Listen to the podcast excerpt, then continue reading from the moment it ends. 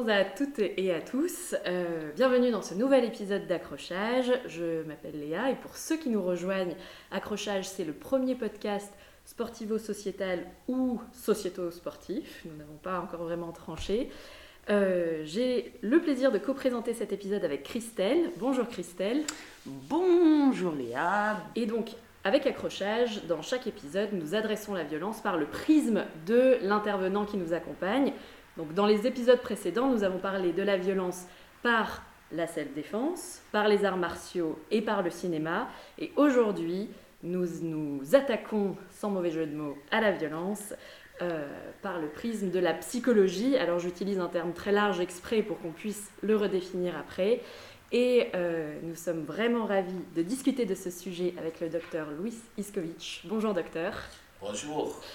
Euh, après ces salutations, quoi de mieux qu'une introduction? Je donne la parole donc à Christelle pour nous introduire le docteur Iskovic.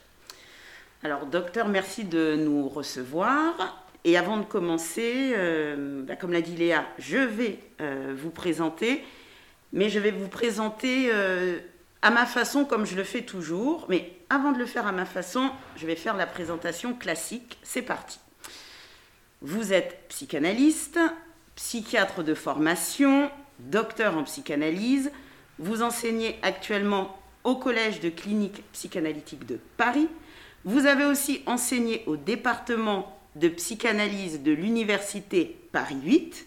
Bref, en psy, vous avez un gros niveau puisque, rappelons-le, être docteur en, ça veut dire que vous avez obtenu le plus haut grade universitaire, celui de, du doctorat. Donc, pour ceux qui, comme moi, ne savaient pas, ça veut dire XXXX années après le bac. Vous êtes aussi membre et un des membres fondateurs de deux choses de l'association psychanalytique appelée l'International des forums du champ lacanien. Donc c'est un regroupement de psychanalystes. Et vous êtes aussi membre et un des membres fondateurs de l'école de psychanalyse EPFCL, qui est l'école de psychanalyse qui découle de l'association précédemment citée. Donc, chers auditeurs, auditrices, keep calm and listen. Je vais simplifier. En psychanalyse, comme dans la vie, eh ben, il y a plein de courants. Et en psychanalyse, il y en a au moins deux majeurs. Les psychanalystes qui se revendiquent des enseignements et théories de Sigmund Freud, l'inconscient, le deep, tout ça, tout ça. Et les psychanalystes qui se revendiquent de Lacan. Lacan et ses séminaires, le signifiant signifié, l'excommunication par les disciples de Freud, etc., etc. Et vous, docteur, vous êtes de la seconde obédience, puisque vous êtes un lacanien. Et vous aurez peut-être l'occasion de préciser cela. Certes, un lacanien, mais un lacanien qui ne vit pas dans la théorie, puisque vous êtes aussi dans le monde, puisque vous faites de la clinique. Ça veut dire quoi Que vous recevez des analysants pour les aider à mieux se comprendre par eux-mêmes et peut-être être mieux avec eux-mêmes. Et quand je dis que vous êtes dans le monde, c'est parce que vous écrivez aussi, vous êtes auteur, et votre dernier ouvrage s'intitule La parole c'est limité au-delà, paru aux éditions Stylus en juin dernier. Et on peut aussi vous retrouver sur YouTube, vous faites des interventions, donc pour celles et ceux qui souhaiteraient vous découvrir davantage après notre podcast, ils pourront. Donc ça y est, j'ai fini avec la présentation classique, on va passer à la présentation à ma façon. Alors personnellement, docteur, moi ce que j'ai beaucoup aimé, alors même si je détecte cette expression, moi, personnellement, je, parce que je me dis que ça traduit un vrai problème narcissique. En tout cas, j'ai beaucoup aimé quoi Notre rendez-vous de préparation de ce podcast avec Léa et vous. Ben, c'est qu'on est sorti enchanté au bout d'une heure trente au lieu d'une heure. Et ça aurait été que pour nous, et eh bien ça aurait pu durer. Parce qu'on a adoré cet échange. Tous les exemples que vous nous avez donnés, on était là, on s'exclamait Ah ouais Et pourquoi pas telle chose? Et pourquoi pas telle autre chose? Et vous aviez toujours la réponse et jamais vous ne nous avez prise de haut à la façon d'un sachant hautain. Bref, on est venu avec nos questions simples, voire simplistes sur la violence, et vous y avez donné un max de crédit. Et vous y avez répondu avec tellement de clarté, de limpidité qu'on s'est dit en sortant, ah ben nos questions, elles sont pas si simplistes. Hein. Et on s'est dit aussi, eh ben ouais, croiser violence et psychanalyse, cela a du sens. Donc docteur, merci. Et première question, qu'est-ce que la violence d'un point de vue psychanalytique?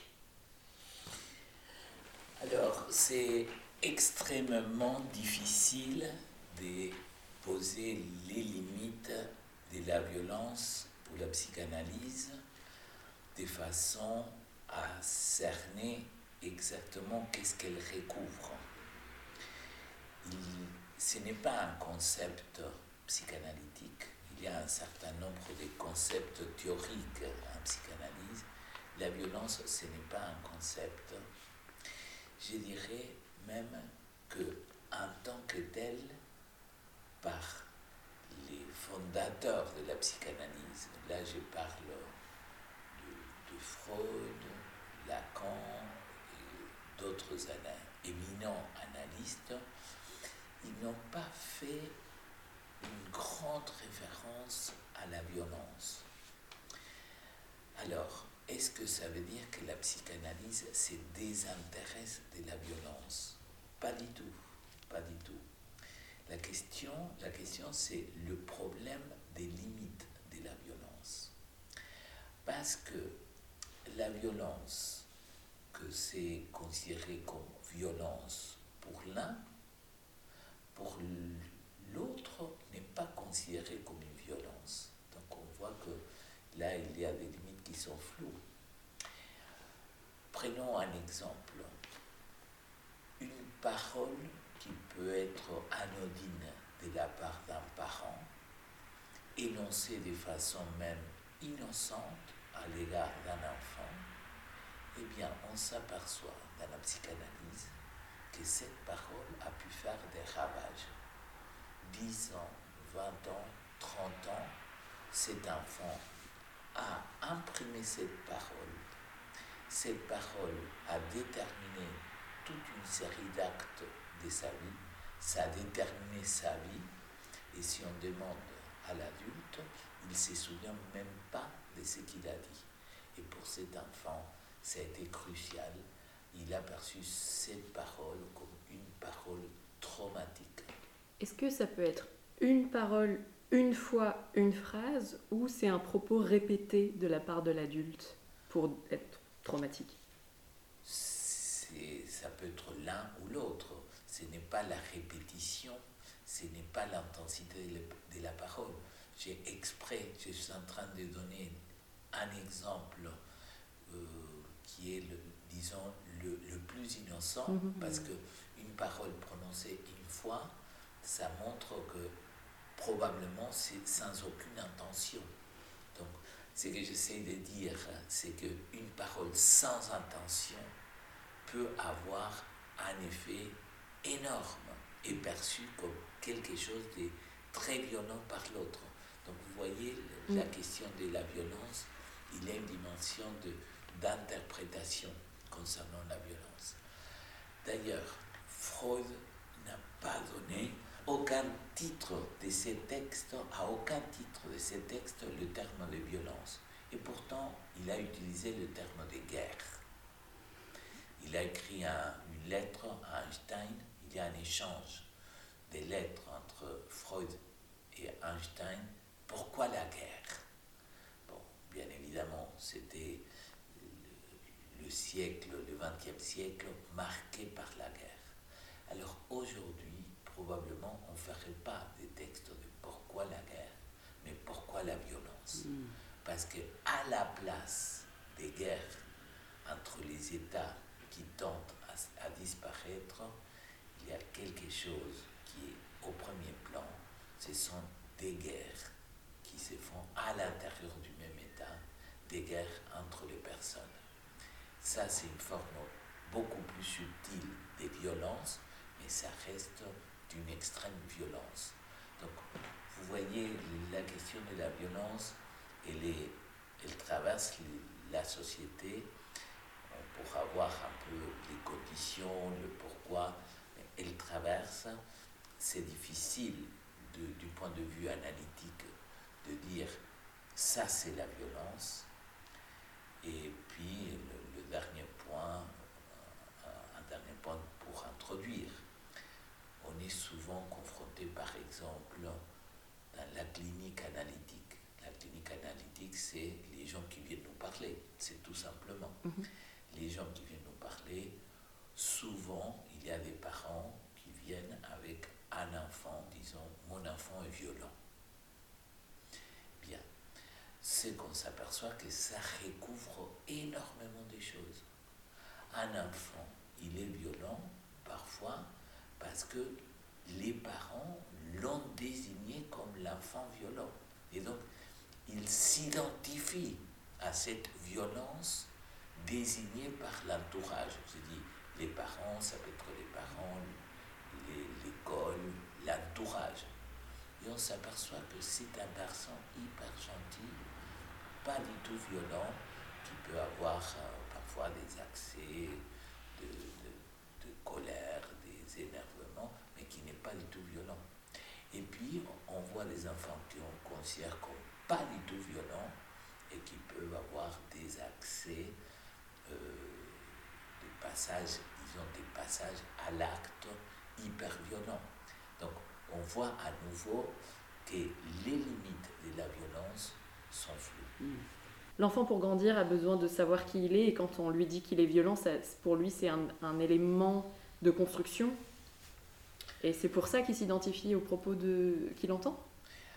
Oui, euh, il y a une, une pente chez les enfants, c'est finalement de devenir ce qu'on qu'on leur dit qu'ils sont. Donc, euh, quand, quand on dit d'un enfant il est méchant, il est méchant, il finit par croire à, à- à ça. Alors que quand le- l'enfant il vient, il, vient il, il suit un traitement, on s'aperçoit que ça, c'est les paroles de l'autre et qu'en réalité, il a même tenté de se conformer à ce qu'on a dit de lui pour que ça colle, mais en réalité, c'est pas lui. Donc, euh, euh, la question de la violence, parfois, c'est ce que l'autre dit de, de quelqu'un de violent. Et pour reprendre la question de qu'est-ce qui est violent, bon, on pourrait partir d'un principe sur lequel on peut être d'accord. Euh, il y a la violence des gestes, la violence des actes, et puis il y a la violence de la parole. Alors, à quelles conditions un geste ou un acte est violent C'est quand ça fait effraction. Donc, à chaque fois qu'il y a un geste, disons, comme on dit que ça dépasse, parce que ça touche l'autre, là, on a dépassé une limite qui est la Mm. limite du, du consentement, euh, disons, tacite qui existe entre deux personnes. Oui, c'est ça. Et d'ailleurs, on dit, tu dépasses les bornes, tu dépasses Ouais. les limites, mais de- on parle de limites complètement euh, Exactement. Donc les bornes, les limites, c'est quoi? intégrées. Ce sont les limites du consentement. Donc c'est j'ai j'ai des touches sans te demander. Mm. Donc là, là on, on- là, on est en train de toucher la violence. Mais c'est pareil pour la parole. Parce que on, peut penser que la parole, dès qu'on est dans la parole, la parole n'est pas violente. Mais une, une, une parole, comme je disais avant, une parole peut marquer dans, dans quelles conditions elle marque.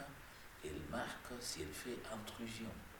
Donc, il y a des paroles qui font intrusion de façon bien plus nette qu'un geste du corps. D'accord. Dans un sens, il y a l'intrusion de l'autre, et dans l'autre sens, il y a le passage à l'acte. J'ai l'impression que c'est les déclics un peu de, de, la, de la violence. Par rapport à ce que vous dites sur la parole intrusive qui va faire violence, une des raisons euh, pour lesquelles on a débuté ce, podcast, c'est que dans notre pratique euh, martiale de Krav Maga, qui est sur le fait de ne pas laisser l'autre euh, agir sur notre corps, donc empêcher sa violence, on s'est rapidement rendu compte qu'on était aussi, voire même plus, en tout cas en tant que femme, confrontée à la parole violente. Et, euh, et c'est quelque chose qu'on s'étonnait de ne pas retrouver euh, dans nos pratiques martiales, c'est-à-dire ce non-travail de comment éviter la violence verbale. Et, euh, du coup, ce que vous dites sur, bah si, une parole peut blesser, peut faire acte d'intrusion, je la trouve intéressante parce que, voilà, nous, on était en, en pratique martiale, de self-défense physique, mais qui vient pas forcément euh, traiter cette parole, euh, enfin la violence verbale. Et le fait que vous, dans le prisme tout de suite de définition, vous le mettiez d'office dans, bah oui, la violence, c'est pas que physique, c'est aussi verbal. Euh, bah, ça touche complètement, euh, nous, notre vécu et aussi bah, le pourquoi de ce podcast, quoi, que montrer que la violence, elle, est, elle a plein de formes. Elle peut avoir plein de formes ou plein de, de traductions. Oui. Euh, par exemple, puisque vous avez cité euh, le- mon dernier livre sur la parole, moi je prends appui euh, sur une phrase de Lacan qui parle de l'insulte. Et il donne une définition, définition de l'insulte qui est, qui est intéressante, puisque il dit c'est le premier ou le dernier mot du dialogue. Alors, c'est sûr qu'une fois qu'on insulte quelqu'un, le dialogue il est rompu. Donc là, on est dans la. On a le, le meilleur exemple de qu'est-ce que ça veut dire l'absence de consentement. C'est une rupture du dialogue où on essaye de toucher le point le plus intime de l'autre avec l'insulte. Donc une fois qu'on a insulté quelqu'un, on s'aperçoit qu'il y, a, y a un point de non-retour. Je ne dis pas les injures qu'on peut faire, euh, proférer comme ça, euh, en parlant de façon anodine, mais quand véritablement on insulte quelqu'un, le dialogue il est rompu. Alors, ce qui est amusant, après, c'est pourquoi on dit que ça peut être le premier mot du dialogue. Mm. On comprend quand c'est le dernier, c'est-à-dire le dialogue il est rompu. Alors, euh, il y a quelque chose d'amusant qui m'est arrivé.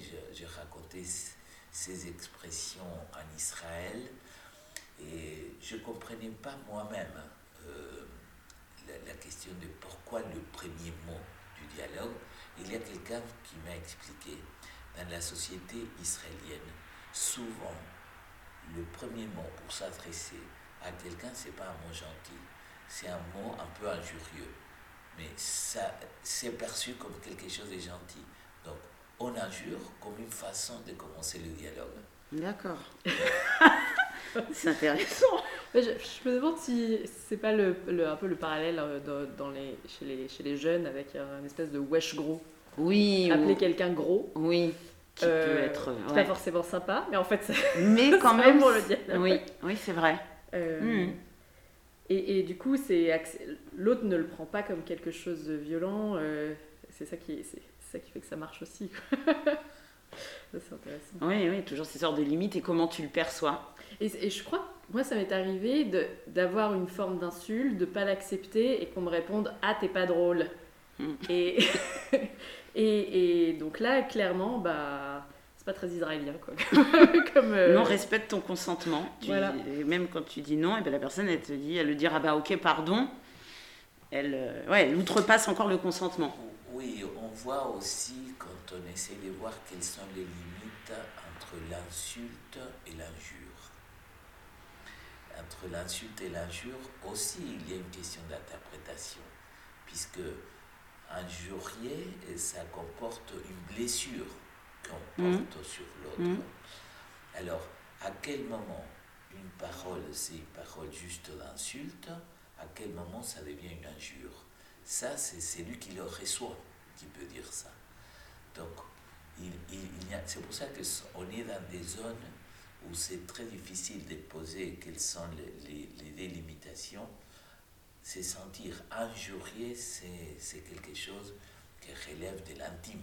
Donc insulte, entre guillemets, est moins fort qu'injure. Ah oui, l'injure, l'injure, ça, c'est, ça porte sur plus une blessure Mm. de l'autre. Hmm, hmm. En anglais, on dit injury pour blessure. Oui. Ouais, donc, euh, ouais, par exemple, ouais, c'est vraiment. Ouais, ouais. Euh, alors du coup, j'ajoute un autre mot pour savoir si c'est un synonyme ou pas. L'o- L'offense. On dit souvent, euh, ça- ce propos est offensant, ça a offensé, ça se- ça se situe entre le, l'insulte, l'injure euh Moi, je le situe à troisième niveau parce que, comme je disais, ce qu'on vise dans l'insulte et dans l'injure, c'est la même chose. Ce qu'on vise, c'est toucher profondément l'autre. Mm. Une offense, c'est, c'est plutôt quelque chose qui porte sur critique, qui porte sur une façon de, d'évaluer l'autre, mais ça touche pas le point, son point intime. D'accord. J'ai- J'aimerais vous poser une question. On a, on a parlé de, du coup du, consentement, justement de la, la violence qui devient une, une intrusion et qui va au-delà du consentement de la personne. Et euh,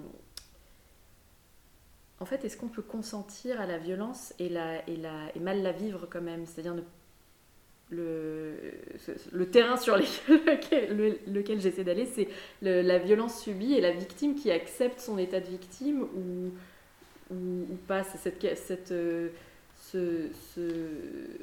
la non-défense du consentement. Vous savez, euh, euh, comme moi, les, les êtres humains sont bizarres.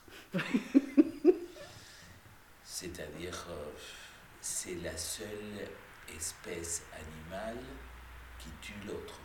Mm. Ça n'existe pas entre les animaux de, des tentatives de crimes. Mm. Oui. Alors, euh, c'est c'est une malédiction qui pèse chez les êtres humains de devoir euh, finalement euh, vivre avec ça, parce qu'ils vivent avec ça, avec euh, la possibilité du crime. De s'entretuer, ouais. Ouais. Alors, c'est pareil pour la violence. Pourquoi la violence entre les êtres humains? Mais pas seulement pourquoi la violence. Comment on explique, c'est pour ça que j'ai dit c'est- euh, bizarre, euh, des, violents, des violences subies pendant des années, des années, sont tolérées. Mm. Bon, on peut protester, mais la personne, euh, par exemple, euh, pourrait euh, laiss- laisser la personne euh, avec laquelle elle est maltraitée. Mhm. Et non, au contraire, on constate, par exemple, dans des couples, des couples qui, qui restent des années et des années. Et c'est assez frappant, je le vois dans la clinique analytique, parfois des consultations, après, longtemps d'avoir subi des violences, la personne elle s'est posé la question, mais pourquoi j'ai accepté ça? Alors on s'est posé la question après, mais pendant tout ce temps-là, elle l'a accepté. Et alors, euh, bon, il y a plusieurs explications à ça. Il y a les explications qui viennent de comment la personne a supporté les choses dans son enfance. Donc, parfois, il y a une tendance chez les êtres humains à répéter des choses qu'on a vécues pendant l'enfance. Si on a vécu des mauvais traitements, être maltraité par l'autre, je ne dis pas que c'est automatique, mais on peut trouver des personnes qui tentent de mettre leur partenaire à la même place à laquelle était euh, un des parents, par exemple. Et donc, euh, parfois, il y a l'e- l'effet de, de supporter ça pendant des violences subies pendant des années, ça tient à ça que paradoxalement, il y a quelque chose qui est joué, joué pas, pas au sens où c'est un jeu, mais joué au sens où mis en place par celui qui subit. Donc, il faut pas croire qu'il y a quelqu'un qui est violent et l'autre, c'est juste une victime. La victime, c'est ça qu'on s'aperçoit. Parfois, je ne dis pas toujours, mais parfois, elle peut avoir une responsabilité dans ce qui lui arrive. Mm. C'est valable pour toutes les situations. Bien sûr, oui, oui, faites bien de le préciser. Une, une situation dans laquelle quelqu'un subit quelque chose de brutal, bon, c'est quelque chose de brutal, la personne l'a subi. Mm. Mais par contre, quelqu'un qui de façon systématique est, se met dans des conditions où il est possible, parce qu'il y a des situations qui sont susceptibles de créer cette violence, quelqu'un qui régulièrement se met dans ces situations comme ça, ça veut dire qu'il provoque quelque chose. Hmm. Et du coup, là, vous avez parlé de la violence euh, qui se répète et dans lequel euh, on ne peut pas se dire qu'on n'est pas responsable d'eux. Et donc vous avez insisté sur le fait que euh, ça veut dire qu'il n'y a pas d'un côté la victime et de l'autre côté le bourreau, ou en tout cas celui qui fait l'acte de violence, qui serait du coup l'unique responsable. Et si on parle justement de celui qui fait la violence, qui fait l'acte euh, de la violence, euh, comme, entre guillemets, comment on passe à l'acte, comment on, oui, comment on ose faire acte de violence, est-ce qu'on peut se contenir, est-ce qu'il faut, voyez, la tentation de la violence, quoi. On peut l'avoir et pas passer à l'acte, et puis d'autres. C'est euh, très large, hmm. parce qu'on englobe sur ce terme des choses qui sont très différentes. Prenons à nouveau le cas des enfants. Hmm. Un enfant violent qui passe son temps à taper sur d'autres enfants. Il y a des enfants comme ça qui, qui viennent voir un analyste et on s'aperçoit qu'il euh, y a des choses qu'il n'a pas réussi à exprimer autrement et mm. avec le traitement, avec la mise en parole, avec euh, dessins, les histoires qu'il peut raconter, on s'aperçoit que cette agressivité ou cette violence sur les autres, c'est quelque chose qui est venu à la place des paroles qui lui manquaient de, pouvoir dire, des choses qu'il n'a pas pu dire, parce que ça lui manquait les paroles, parce qu'il ne savait pas comment dire, et donc c'était devenu une façon de s'exprimer. Et dans ces cas-là, on constate avec le temps que tout ça, ça rentre dans l'ordre. Et puis, il y a, disons, des violences chez les enfants, chez les adultes, qui sont, pour le dire ainsi, sans raison. Hmm. Comme, on, dit, on utilise l'expression péter un plomb. Hmm. C'est-à-dire vraiment sans, raison? Est-ce que, ça peut, est-ce que ça peut vraiment être sans raison? Oui. C'est-à-dire sans aucune, disons, explication euh, disons que c'est pas la violence à la place de quelque chose d'autre. Donc c'est finalement quelque chose, quelqu'un qui est comme ça. On pourrait dire quelqu'un de colérique, quelque part. Par exemple, ou quelqu'un de colérique, ou quelqu'un qui il est comme ça, tout d'un coup, il casse quelque chose. Hmm. Donc, ça, c'est pas quelque chose qui est à la place des paroles qui n'ont pas pu être dites, ou que s'il y a un passage par la parole, il peut y avoir une réduction de cette violence. Il y a, il faut accepter, il y a des gens qui sont violents. Donc, c'est pour situer mm. la distinction mm. entre une forme d'agressivité, de violence qui peut être traitée. C'est important aussi. Il y a des choses qui peuvent être traitées, d'autres qui ne peuvent pas être traitées. Mm. Parce que si on pense que tout peut être traité, on pourrait faire l'hypothèse, par exemple, on ne va pas rentrer dans le débat des fonds de, des extrémistes, euh, des poseurs de bombes, mais ce type de violence, c'est pas une violence qui puisse être traitée. Parce que ce n'est pas lié à des, des paroles qui n'ont pas été assumées, des paroles, qui permettent de penser qu'avec un travail des paroles, on peut arriver à passer par la parole, c'est que la personne fait passer par la violence. Donc, il y a des violences qui peuvent être traitées mhm. et même disparaître. Ces violences, ce pas des personnes violentes au fond. Et il y a des personnes qui sont violentes. D'accord. Je, suis euh, hyper surprise de, Euh, justement, ce, dernier propos que vous venez d'avoir sur les, personnes, euh, voilà, les poseurs de bombes, etc., qui ne puissent pas être traités, puisque moi, dans mon, dans mon idée très simpliste, c'était, c'est comme s'ils avaient eu un lavage de cerveau et qu'on pouvait faire un relavage de cerveau, et, qu'on pouvait, enfin, ouais, retraiter le, le, mental derrière. Enfin, donc je suis, je suis vraiment surprise d'apprendre qu'on ne peut pas traiter tout le monde, qu'on peut pas, enfin, qu'il faut accepter finalement que des gens soient intrinsèquement euh, violents. Oui. Hmm. Après, après, il y a quelles sont les conditions qui, qui amènent à ça? Ça, on va pas rentrer parce que c'est tout un autre topo. Qu'est-ce qui fait que il y a des gens qui sont extrémistes, mhm. mais il y a des gens qui le sont, qui sont extrémistes. Alors je me demande si c'est pas le moment, euh, c'est peut-être très maladroit, mais de faire le parallèle avec ce qui se passe aux États-Unis, parce qu'il y a un engouement de plusieurs personnes qui sont euh, accrochées aux, idées de, de Trump et qui vont au Capitole. Est-ce que c'est, est-ce que quelle forme de violence euh, c'est ça? Alors c'est intéressant comme phénomène parce que qu'est-ce qu'on constate? Tout d'abord, c'est qu'on constate qu'il y a des personnes qui agissent comme ça, mais amenées par un discours.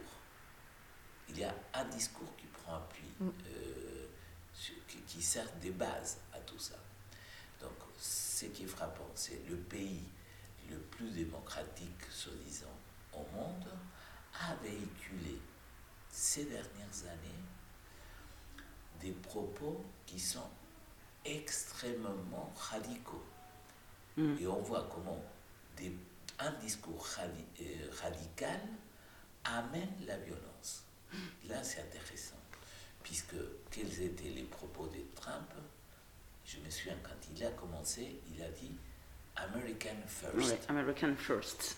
Mm. Ça veut dire, c'est tout d'abord les Américains, et tout d'abord les Américains blancs. Mm.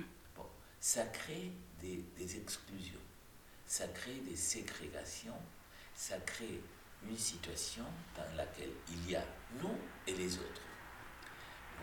des discours comme ça, ce sont des discours qui poussent à la violence, qui poussent au racisme, qui poussent à l'exclusion. Donc, il y a des discours qui poussent à ça. Donc, il n'y a rien de surprenant qu'à la fin, quand il ne supporte pas la différence, il ne supporte pas que ce ne soit pas lui, que c'est que l'autre, l'autre gagné. Donc, à ces moments-là, la réaction d'un certain nombre de personnes, c'est le dialogue est fini. Mais le dialogue est fini parce que c'est un discours qui pousse à la violence. Donc, il y a des discours qui poussent à ça. C'est pour ça que je pense qu'en effet, à, la guerre du XXe siècle, euh, on a parlé tout à l'heure de pourquoi la guerre, ce qui est substitué, c'est une nouvelle forme de guerre, c'est une guerre à l'intérieur des États. Dans chaque État, il y a des révoltes des uns contre les autres, mais avec des discours qui soutiennent ça. Donc, il y a des discours qui favorisent la violence, il y a des discours qui apaisent la violence. Hmm. Alors, il n'est pas en analyse avec vous, a priori, Donald Trump, mais est-ce que selon vous, c'est quelqu'un qui pourrait être, entre guillemets, traité ou c'est un incurable, c'est un violent incurable? Oui, je ne connais pas Trump, je n'ai pas eu une analyse, je, je ne le regrette pas.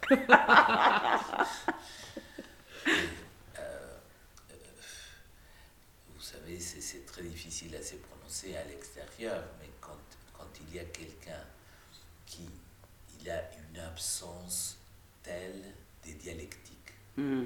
c'est-à-dire que face à une loi, face à des discours qui viennent de la part des autres, il peut maintenir de façon convaincante, c'est-à-dire avec une conviction absolue que c'est lui qui a raison, alors là, euh, en effet, ça pose la question sur la personne. Mmh. Mmh. Et donc, euh, oui, très probablement, on peut considérer que dans n'importe quelle autre situation, euh, ça fait partie de sa fibre intime. Il est comme ça. Mmh. C'est pas cette violence-là euh, qui serait à la place de quelque chose qu'il a pas pu verbaliser ou en tout cas se dire que oui, en le traitant par la parole, il pourrait quoi. Oui. C'est-à-dire qu'il faut entendre qu'est-ce qu'on entend par à la place des. Ouais. À la place des, pour la psychanalyse, c'est le refoulement.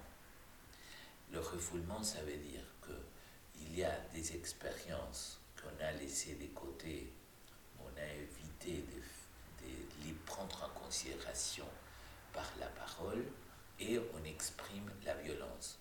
Mais une fois qu'on accède, en, en règle générale, ce sont des expériences infantiles, on les amène à la surface.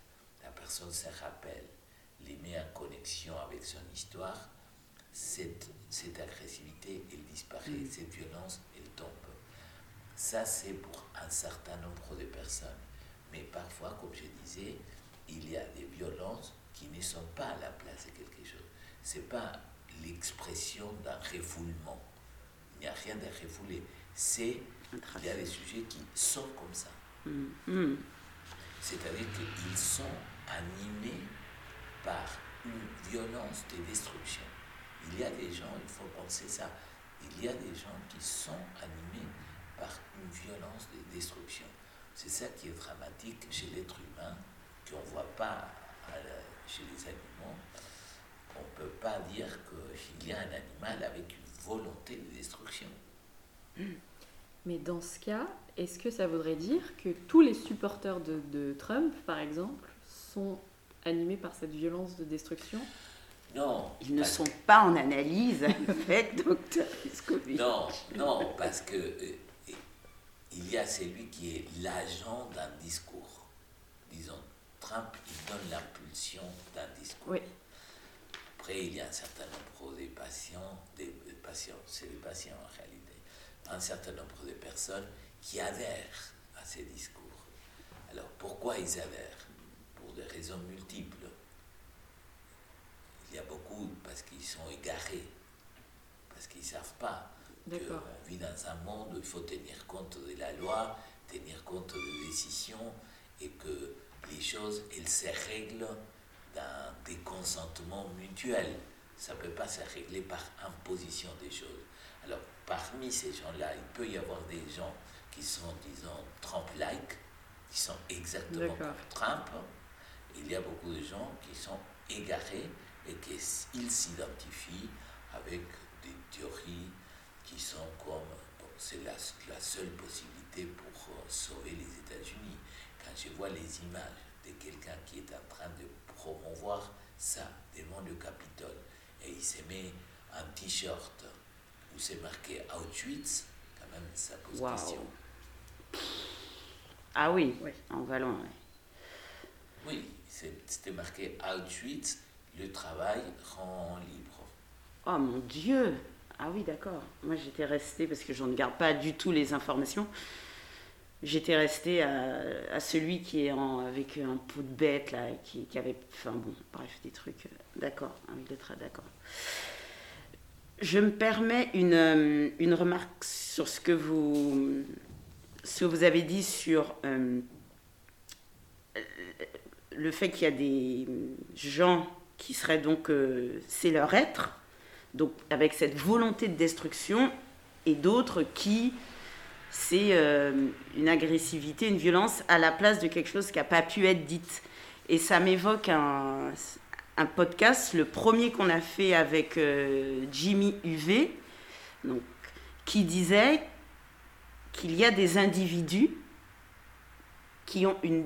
Alors lui, qui n'est pas du tout euh, psychanalyste, mais lui, il a étudié le phénomène de violence et il définit deux individus, ceux qui vont être dans une, ce qu'il appelle violence sociale, donc plutôt sur de l'injure, de l'insulte. Ça peut être des coups, mais C'est ritualisé sans volonté de détruire l'autre. C'est ils veulent quelque chose, donc ça peut être ton portable, ton avoir un rapport sexuel, etc. Mais ils veulent quelque chose et dès qu'ils l'auront, ils vont plus, ils vont pas chercher à détruire l'autre. Et il dit qu'il y a des individus, par contre, où leur objectif, c'est clairement la destruction de l'autre. Et là, c'est pas ritualisé, c'est et je trouve ça intéressant puisque vous ne vous connaissez pas, vous ne vous êtes pas parlé. Et c'est intéressant parce qu'il disait oui, il faut, faut, bien avoir en tête quel type de violence on a en face de soi. Et je trouvais, je trouve c'est, c'est fou, enfin c'est pas fou, c'est que vous aussi vous fassiez en disant ben attention, euh, enfin attention, il y a des choses qu'on peut traiter et d'autres qu'on ne peut pas traiter. Et cet interviewé disait exactement la même chose. Il y a des violences qu'on peut désamorcer et il y en a d'autres. Il fait tu ne pourras pas la désamorcer, donc c'est pas la peine d'essayer de parler à l'autre. Il fait non, il faut bien comprendre en face de quelle violence tu es pour savoir comment toi te défendre ou comment t'en défaire. Et il fait attention, ne vous trompez pas. Et ça m'évoque ce que vous dites sur la violence traitable et celle qui ne l'est pas. vous savez, j'ai vu récemment un film, c'est une fiction, mais pas complètement, puisque ça parle de ce tueur en série que vous vous souvenez sans doute, Georges, hmm. qui avait sévi l'Est ouais, parisien. Hmm. Donc euh, dans les années 90. Alors, euh, ce n'est pas un documentaire, mais euh, ça reflète bien ce qui s'est passé. À un moment donné, il y a le procès, il y a son procès, et on lui pose, il raconte comment il est passé à l'acte sur une de ses victimes.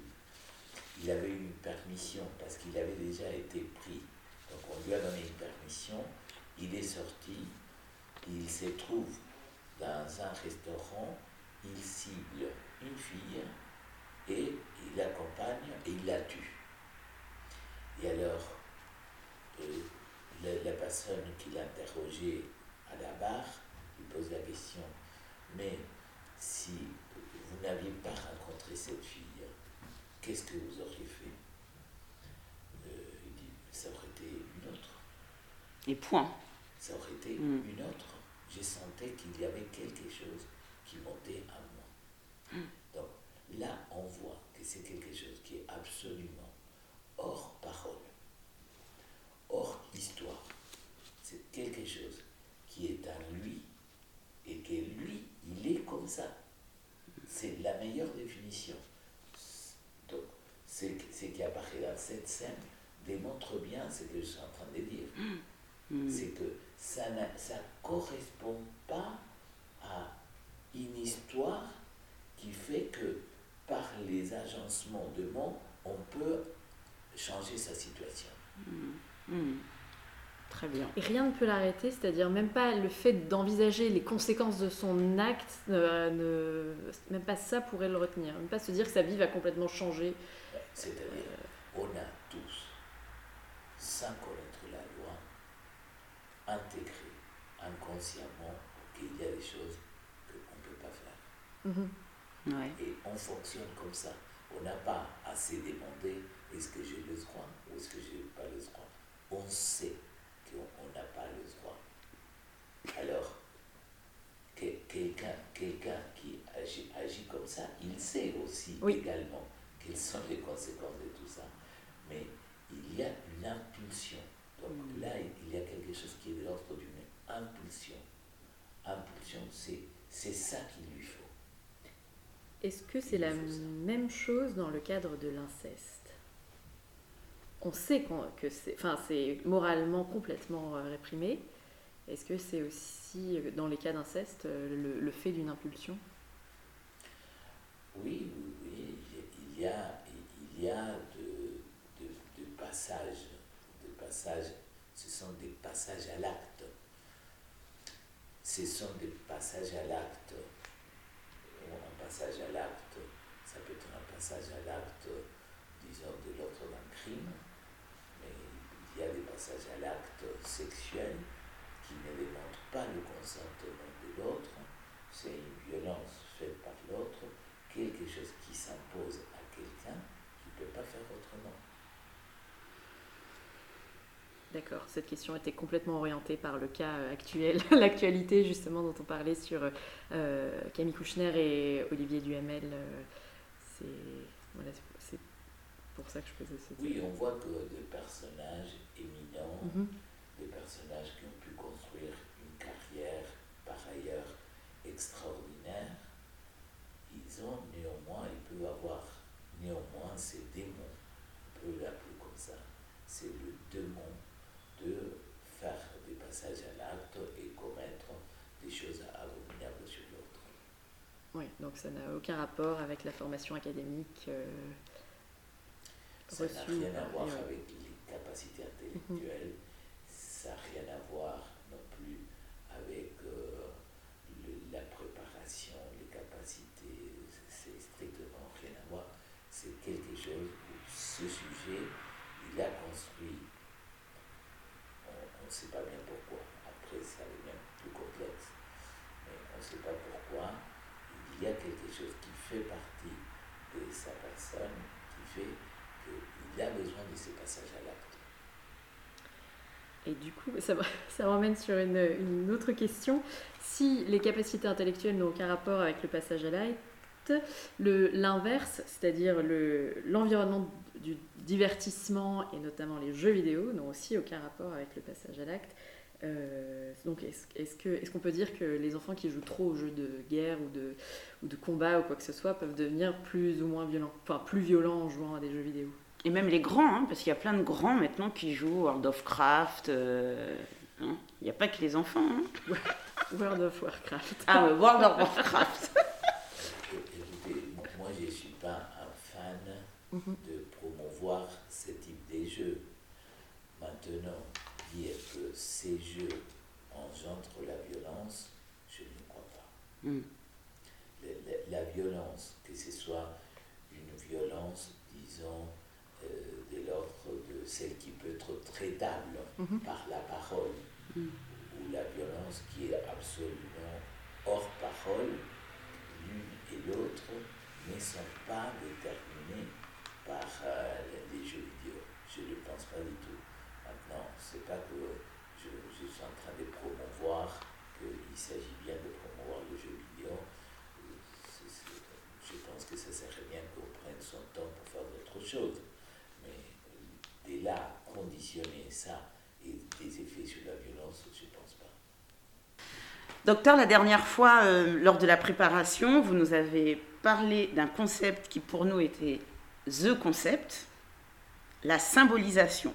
Vous nous aviez dit, je vais sans doute très mal résumer, euh, mais qu'en gros, si on arrive à symboliser, ça évite justement d'avoir des sortes d'angles morts qui fait qu'on va bah, soit repasser à l'acte, euh, soit euh, être toujours dans des, situations où on devient euh, victime. Donc, est-ce que vous pourriez revenir sur ce concept de symbolisation par rapport à ces dimensions de violence? Et quitte à choisir un exemple pour éviter que le propos soit trop, trop large Oui. Donc, je vais commencer par un exemple.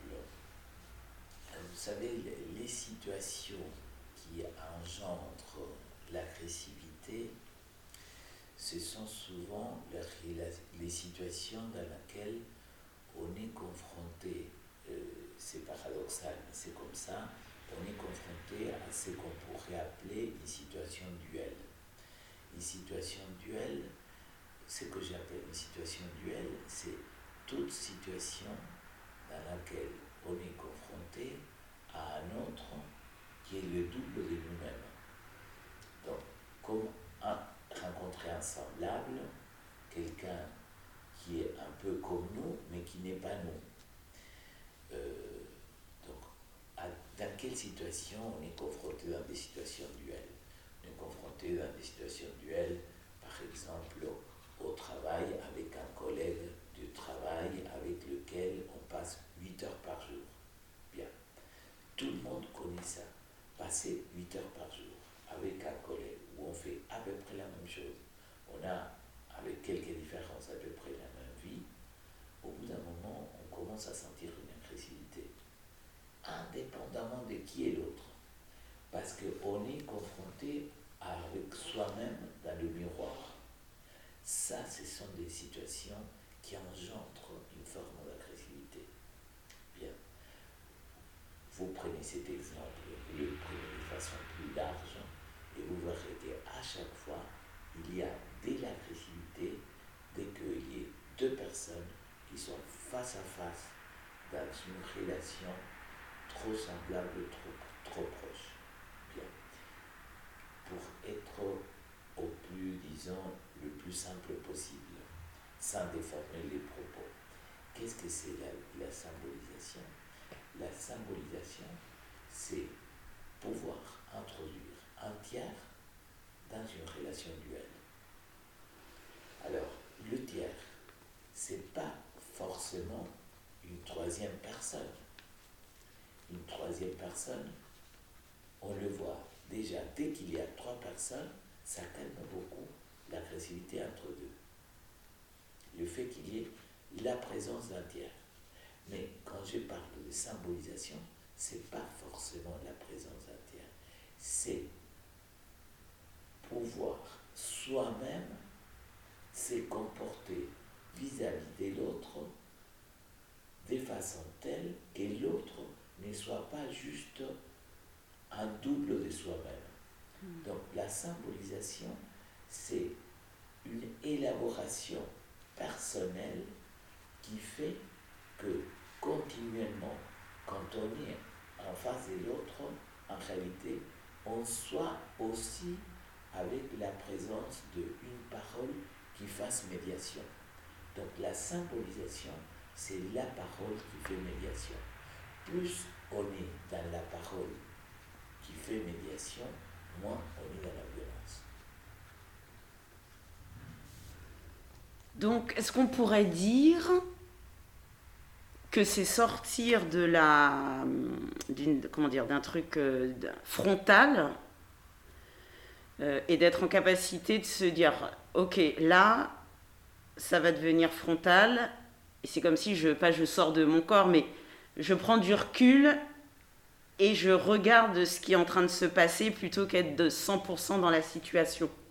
Est-ce que ça pourrait être quelque chose comme ça? Vous voyez, des fois, on arrive à prendre, on voit une situation où c'est en train de partir en vrille, et pour une raison ou une autre, on arrive à prendre du recul et à se dire. Justement, ce qui permet ce recul, oui. c'est que un des deux a réussi à symboliser la situation, ok. à prendre soit recul, soit prendre l'auteur, comme on dit. Oui. C'est, et là, c'est, c'est là qu'intervient le langage. C'est-à-dire, on se sert du langage pour mettre une distance à une situation qui peut en effet aller vers, vers la violence. Hmm. Prenons, on, on, peut le prendre avec un autre exemple. Qu'est-ce qui fait, là je ne connais pas, pas très bien euh, comment fonctionne le Krav Maga, mais je fais une interprétation, vous me dites si je me trompe. Qu'est-ce qui fait qu'au Krav Maga, vous vous faites pas mal? Hmm. Ce qui fait que vous faites pas mal, c'est parce que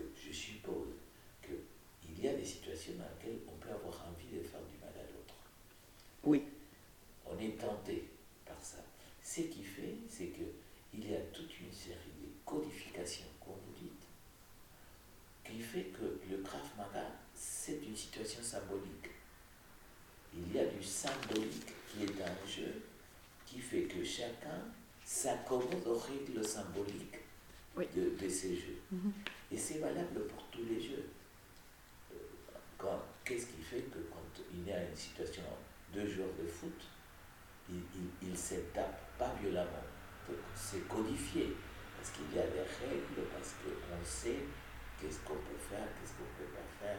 Et tout ça, c'est une question de parole.